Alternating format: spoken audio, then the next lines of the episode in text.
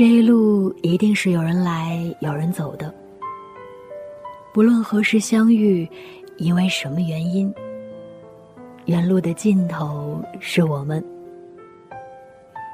我是石榴，很高兴认识你，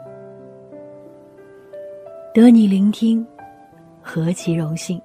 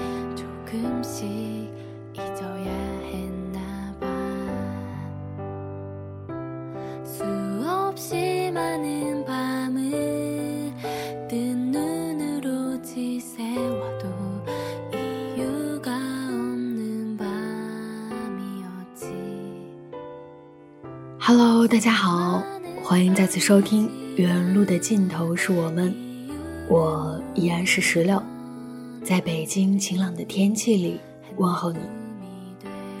最近你过得好吗？你那儿的天气还好吗？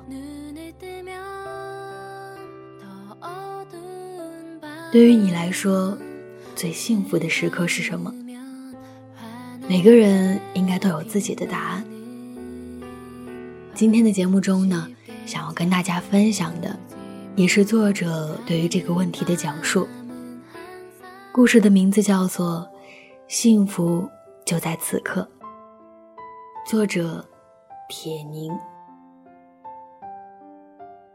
一起来听今天的分享。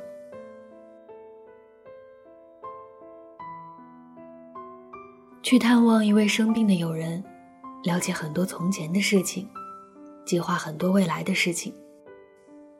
他忽然发问：“对于你来说，幸福的时刻是什么？”想了半天，竟然没有一个很合适的答案。那阵子经常携带这个难题去和人打交道，不管是新朋友还是故友。聊到酣畅，总是抛出这个问题冷场。当然，收获的答案也是五花八门的。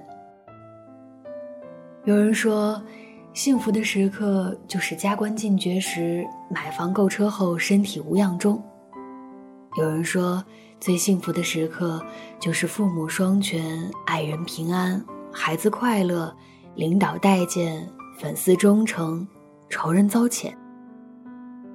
都对，但都不打动我。直到有一天陪朋友去见一位来自台湾的朋友，朋友说他的人和他的文章一样禅意幽深。茶过三道，我忍不住继续兜售这个问题时，他微笑着给我一个意想不到的答案：过去的事情来不及衡量是否幸福。将来的事情没有必要去揣测是不是幸福，所以，在你问我这个问题的时候，我能想到的幸福，就是用心去感受面前的好茶，让此刻愉快的感觉更醇厚，而面前与我谈心叙旧的你们，更是我的幸福之源。我终于领会到了何谓醍醐灌顶。生活中似乎有太多可以论证他这番话的例子。曾经去国外参加文化交流，花了很多钱买了一件非常漂亮的衣服，因为太喜欢，所以舍不得穿，除非去参加什么重要的会议，或者出席需要表示自己诚意的场合时才上身。使用的效率太低，慢慢的也就忘记了自己有这样一件衣服。换季的时候，家人帮我整理衣柜时，才想起自己原来有过这样一件衣服。因为躲过了水洗日晒的蹉跎，它依旧崭新笔挺，但是款式却已经过时。讪讪的，也是自责的，把它小心包好，继续收进柜底。回味起当初对他的喜欢，忍不住感叹，那些快乐都成了落花流水。很年轻，很年轻的时候。也曾经喜欢什么人，一点一滴，一颦一笑，都让我有无尽的话想要去表达，想要歌颂。但总是怯于启齿，小心翼翼的把那些心事静静的窝在心里，折叠得整整齐齐，幻想着总有一天会勇敢地站在他的面前，扑啦啦的全部抖开。等啊等啊。最终，这些情愫就像一粒种在晒不到太阳、缺乏雨露的泥土里的种子，只能腐烂在密不透风的土壤里。我们都太喜欢等，固执的相信，等待是永远没有错的。美好的岁月就是这样，被一个又一个遗憾消耗掉了。没有在最喜欢的时候穿上美丽的衣服。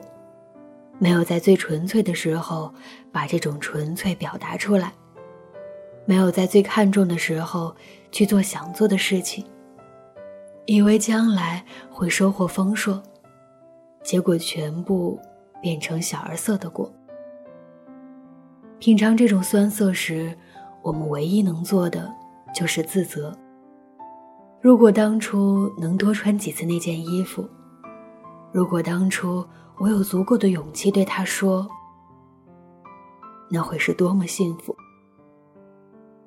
生命中的任何事物都有保鲜期，那些美好的愿望，如果只能珍重的供奉在理想的桌台上，那么只能让它在岁月里积满灰尘。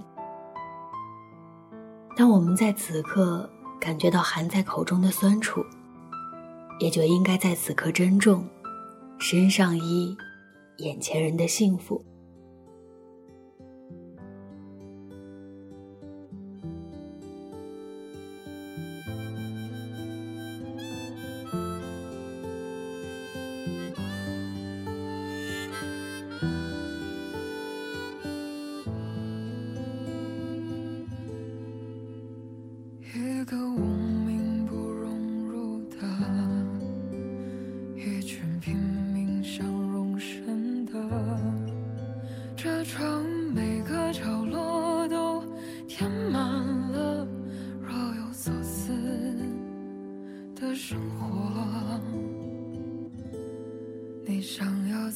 想遇见优秀的人更华丽的衣着那就要吞下苦混着泥沙泡沫奔波。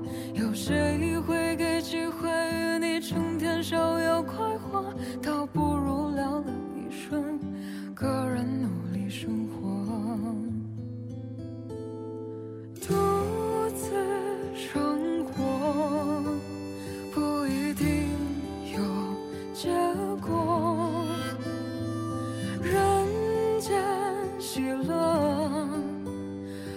是自己琢磨。